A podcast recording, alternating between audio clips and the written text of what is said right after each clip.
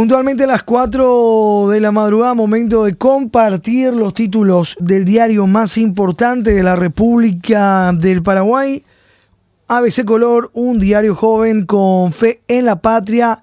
Estos son los temas en portada hoy miércoles 20 de diciembre de este año 2023.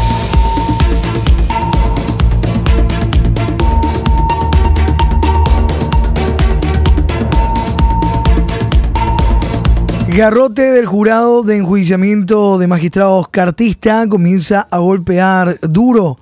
Castigan a fiscales no alineados y blanquean a magistrados hurreros. El jurado de enjuiciamiento de magistrados GEM, colmado por incondicionales al cartismo, mostró con claridad cuál será su plan de acción de ahora en más.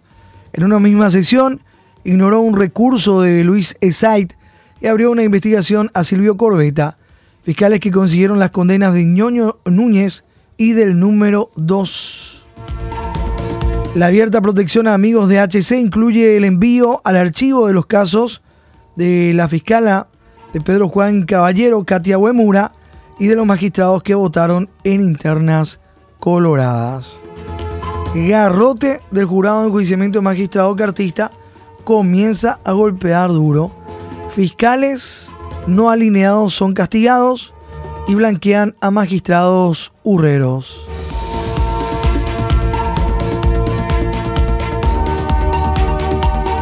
Cartistas empezaron con atropellos en el jurado de enjuiciamiento de magistrados como estaban anunciados, dice en la página 8 de nuestro impreso ampliando este tema. Mayoría de este signo en el órgano juzgador muestra que lo usará como garrote. Los miembros cartistas del jurado de enjuiciamiento de magistrados ya empezaron a atropellar y se tomaron la vendetta contra el fiscal Silvio Corbetta por procesar por corrupción al también cartista gobernador de Central, Hugo Javier González, e iniciaron una investigación de oficio a la gente del Ministerio Público. También blanquearon a jueces y fiscales que votaron en internas partidarias y rechazaron un recurso del fiscal Luis Said, quien procesó y condenó al hermano de Basilio Bachi Núñez, y tampoco enjuiciarán a la fiscala Katia Uemura. Página 8 los detalles sobre este tema. Blanqueo a jueces votantes. Salvan a la fiscala Katia Uemura, niegan recurso al fiscal Said. La foto del día las armas incautadas ayer en este procedimiento, donde matan a nueve sicarios del prófugo Macho en una intervención de agentes antidrogas en Canín fue lograda ayer la captura del brasileño Ricardo Luis Picoloto, alias R7, supuesto narco en la zona fronteriza con nexos con el PCC y muy ligado al presunto capo narco paraguayo prófugo Felipe Santiago Acosta Riveros, alias Macho. Durante el procedimiento de la que fue respondido por sicarios del grupo, fueron abatidos en nueve de ellos. El resultado fue además la incautación de una veintena de fusiles de ataque, una ametralladora calibre .50, pistolas, chalecos tácticos, antibalas, entre otros elementos de un verdadero arsenal.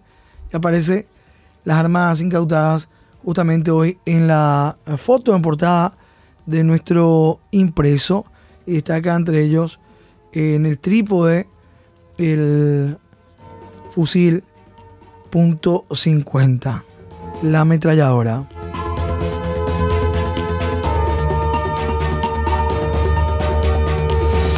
Antidrogas matan a nueve miembros del ejército de sicarios del presunto capo narco macho. Otros nueve pistoleros y un socio del prófugo fueron detenidos y se incautó un arsenal más detalles, más fotos, imágenes en página 24, judiciales, policiales, ese color.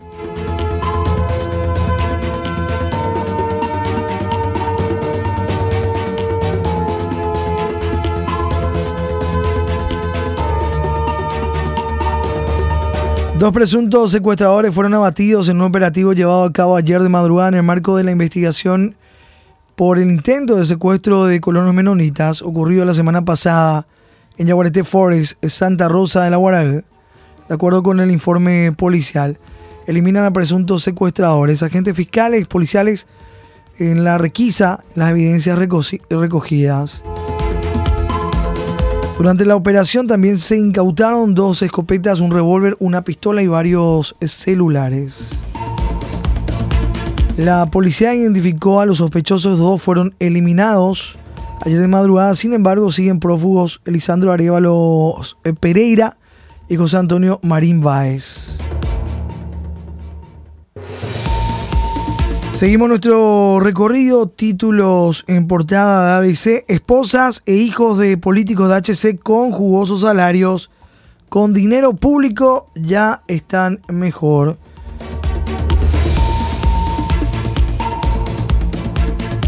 Familiares de cartistas son los que ya están mejor con este gobierno, hijos y esposas de políticos con ascensos y jugosos sueldos.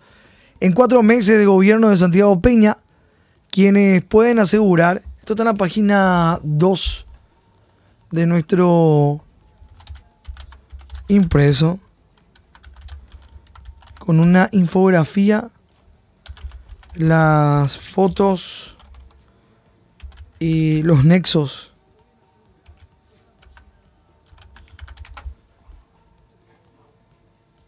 Hijos y esposas de políticos con ascenso y jugosos sueldos en cuatro meses de gobierno de Santiago Peña, quienes pueden asegurar que están mejor son algunos familiares directos de políticos cartistas que lograron ascenso o cargos en la función pública sin tener ninguna otra cualidad que tener algún pariente colorado, con salarios que oscilan entre 20 millones de guaraníes y 100 millones de guaraníes al mes. Estas personas no pasaron por concursos ni hizo falta en algunos casos que tengan siquiera título académico. Ahí tenemos las imágenes, las fotos, ya también por ABC TV, con Gilberto Fretes estamos observando. Para la gente, esto está en la página 2, la infografía. Ellos ya están mejor con el gobierno de Santi Peña y parte desde el círculo de Santiago Peña con Pedro Aliana, su hija Montserrat Aliana, salario de 18.274.000 guaraníes. Beto Velar, su señora, Magnolia Mendoza, salario de 100 millones de guaraníes aproximadamente. Su hijo Alejandro de Jesús Velar Ayala, con un salario de 3.300.000 guaraníes. Eh, Nano Galaverna, su señora Diana Centurión Galaverna, 36.924.100 guaraníes en salario. Ronald Solinger Gamarra, hijo del diputado colorado Germán Solinger, salario 35 millones 411 mil guaraníes. Silvia Marlene Gamarra Solinger, la esposa del diputado, con un salario de 12 millones 700 mil guaraníes. Aparece también el diputado Benjamín Cantero, su esposa Silvia Noemí Vega, 12 millones 700 mil guaraníes. Yamil Hype, su hija, 9 millones de guaraníes aproximadamente el salario. Silvia Vente Villalba, hija de la diputada cartista Cristina Villalba, salario 26 millones 527 mil guaraníes. Samuel Tadeo Rojas Caballero, hijo del actual ministro de Desarrollo Social Tadeo Rojas, salario 19 millones 433 mil guaraníes. Y Nadia Romina Rusillón Núñez, hija del diputado colorado cartista Rubén Rusillón, salario 18 millones 684 mil guaraníes. Y por último, en este recorrido, página 2, Renato Francisco Retamoso, hijo del senador colorado Ramón Retamoso, un salario de 25 millones 700 mil guaraníes. Familiares de cartistas son los que ya están mejor con este gobierno, hijos y esposas de políticos con ascensos y jugosos sueldos. Seguimos con más títulos. Solicitan ocho años para ex fiscal general del Estado Díaz Verón y cinco años de cárcel para su consorte. Vamos a la página 23 donde está el detalle. Piden ocho años de cárcel para ex fiscal Díaz Verón, cinco años para su esposa. El matrimonio no pudo justificar egresos por más de 10 mil millones de guaraníes entre 2009 y 2017. 10 mil millones de guaraníes. El Ministerio Público solicitó que el ex fiscal general del Estado, Javier Díaz Verón, sea condenado a ocho años de cárcel por presunto enriquecimiento ilícito y su esposa a cinco años de prisión por presuntamente haber lavado ese dinero. La jueza de sentencia, Alba González, cuestionó al Ministerio Público y exigió que apure sus alegatos finales, alegando que tenía otros juicios importantes. Cuestionada jueza trancó alegatos de la Fiscalía.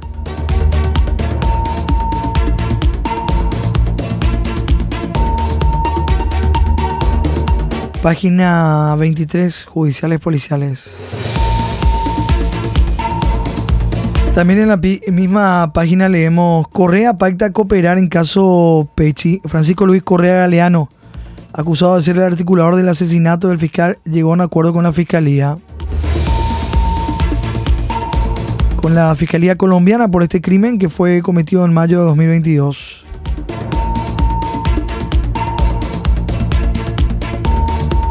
Por muerte en Raudal imputan a intendente. Imputan al intendente de Lambaré por la muerte de militares arrastrados por Raudal. Uniformados cayeron con la camioneta en que iban a un arroyo del 2 de noviembre pasado. La fiscala González imputó ayer al intendente de Lambaré, Rosa Agustín González Danz, alias Guido, por homicidio culposo, intervenciones peligrosas en el tránsito terrestre y omisión de evitar un resultado es en la causa que investiga la muerte de dos militares que fueron arrastrados con la camioneta en que iban por un raudal durante la tormenta del 2 de noviembre pasado. La investigación fiscal detectó varias anomalías en la terminación de la calle Santa Rosa y el cauce del arroyo Lambaré, como la falta de una valla o baranda que impidiera la caída del rodado. Y finalmente entonces imputan a intendente de Lambaré por la muerte de militares arrastrados por Raudal.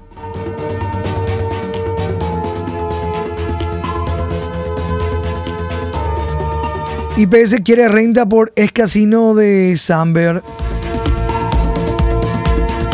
Consejeros hablan de Hotel Casino y mudar el CREAM para rentabilizar. Luego de tres años cerrado, el espacio para adultos mayores se rehabilita hoy. Miembros del Consejo de Administración del IPS afirmaron que existe la necesidad de rentabilizar el espacio del centro residencial especializado de atención y apoyo de adultos mayores, CREAM, que se rehabilita hoy en San Bernardino. Durante la última sesión hablaron incluso de rentar el lugar para instalar un hotel casino y mudar el centro de adultos mayores a otro sitio. Atendiendo su infraestructura, lo quieren monetizar solicitaron acuerdos con firmas de medicina prepaga. Proponen hotel casino y mudar el CREAM. Esto lo pueden leer en la página 22.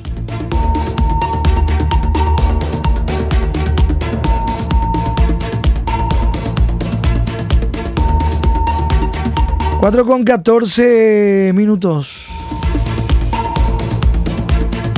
Vamos a la contratapa.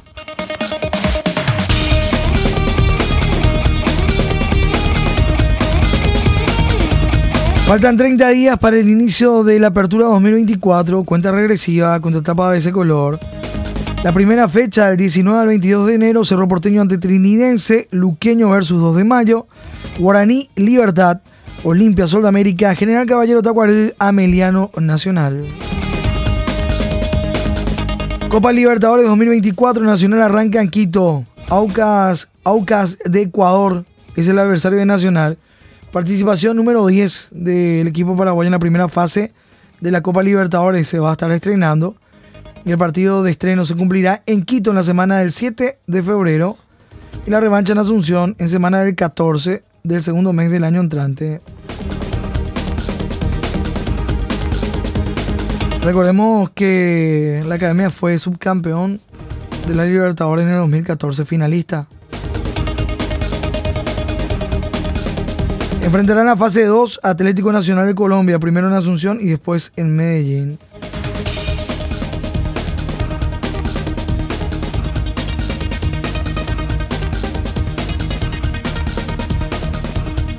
Trinidense histórico estreno, la histórica primera participación deportivo trinidense en la Copa Libertadores. Arrancará en la fase 2 frente al Nacional de Ecuador, con sobrada experiencia en este tipo de competencia a nivel de clubes de la Comebol. Los encuentros se cumplirán entre el 21 y 28 de febrero con el equipo de Santísima Trinidad de local en el debut. De sortear, el rival colombiano trinidad chocará en la otra etapa contra el ganador de la serie Godoy Cruz y Colo Colo. Por Copa Sudamericana, cruce entre los paraguayos. Después del sorteo de ayer de la primera fase o eliminación local de la Copa Sudamericana 2024, se conocen los dos duelos entre los equipos paraguayos que lidiarán, lidiarán por llegar a la etapa de grupos de la segunda competencia a nivel de clubes más importante de la Conmebol. Guaraní se cruza con Esportivo Luqueño y Esportivo Ameliano frente a Olimpia. Único partido, ambos, único partido. No hay serie de ida y vuelta. La semana de enfrentamientos entre el 5 es del 5 al 7 de marzo.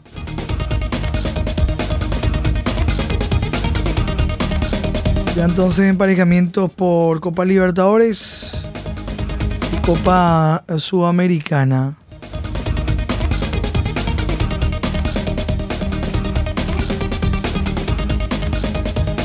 Y tenemos un amplio material en páginas de nuestro diario hoy. Premios, un atractivo más. Copa Libertadores 2024, la fase 1, la fase 2, ya los equipos.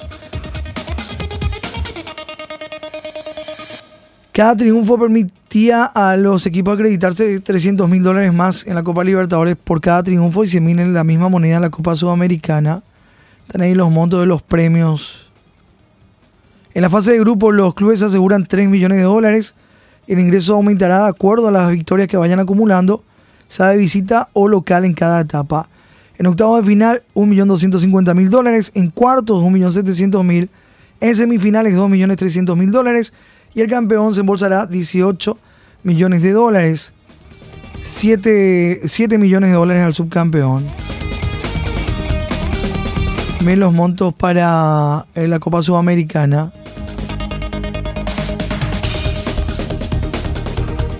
El Monarca lleva 5 millones de dólares y el subcampeón 2 millones. Todos los detalles, emparejamientos, Copa Libertadores Sudamericana hoy con una infografía espectacular en la página 55 de nuestro impreso. ¿Y cómo se van preparando los equipos? Guaraní Mansur se une a la toldería. Agustín Mansur, jugador argentino. Esportivo Luqueño, Álvarez el primer fichaje. Alex Junior, Camino Allanado. Fernández Cedrex Llega a Olimpia. En Cerro Porteño de atrás hacia adelante. El entrenador Víctor Benay que aguarda cerrar las incorporaciones en Cerro Porteño en la ofensiva. General Caballero de Juan León Mallorquín se suman dos argentinos. Deportivo Emiliano Finocheto llega a la paila.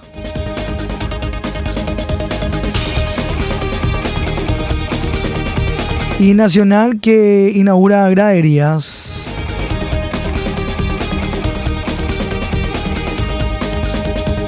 Centenario del Tacua también, ¿eh? Entre algunas informaciones paraguayos por el mundo. La final mundial de clubes City, Flu, el Manchester City ante Fluminense. La final del mundial de clubes. El viernes 22 la disputa a las 15 horas. Buscan su primer título mundial.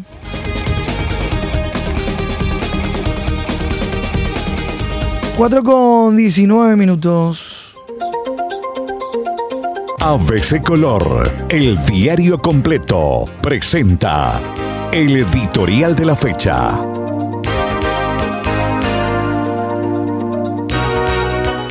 Quieren ampliar Palacio Legislativo mientras incorporan a más familiares. El senador Silvio Ovelar, ANR cartista, presidente del Congreso anunció que llamará a una licitación pública para ampliar la sede del Poder Legislativo a un costo aproximado de 5 mil millones de guaraníes. Resulta que el platillo volador, como lo bautizó la gente, y según lo llamó él mismo, sin mucho respeto, ya no daría abasto para albergar a los funcionarios allí de asignados, en verdad parientes, amigos y operadores políticos sirvan como ejemplos del gran amor a la familia imperante en ese lugar, que allí está instalado Alejandro Velar, de 20 años, hijo del propio titular del Congreso, entre otros familiares de legisladores, habiendo obras realmente necesarias, como escuelas y hospitales modernos, la propuesta de referencia debe rechazarse de plano. Quieren ampliar Palacio Legislativo mientras incorporan a más familiares, es lo que dice en parte de nuestro editorial hoy miércoles 20 de diciembre de este año 2023. Lee ABC Color, el diario completo.